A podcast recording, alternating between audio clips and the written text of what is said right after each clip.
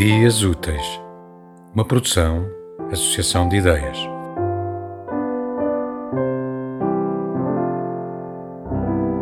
De Nuno Garcia Lopes, da revista Nervo número 2. A poesia é uma arma, com ela lutaremos.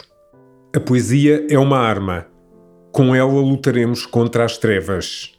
Assim disse o rapaz na sua sapiência, demandado que foi ao entornar os passos pela escola. Que volume é esse que enfuna o teu casaco? Questionou o lente, inquiridor, securitário. A poesia é uma arma, reiterou, e era sereno apesar do buço imberbe, os óculos e o acne.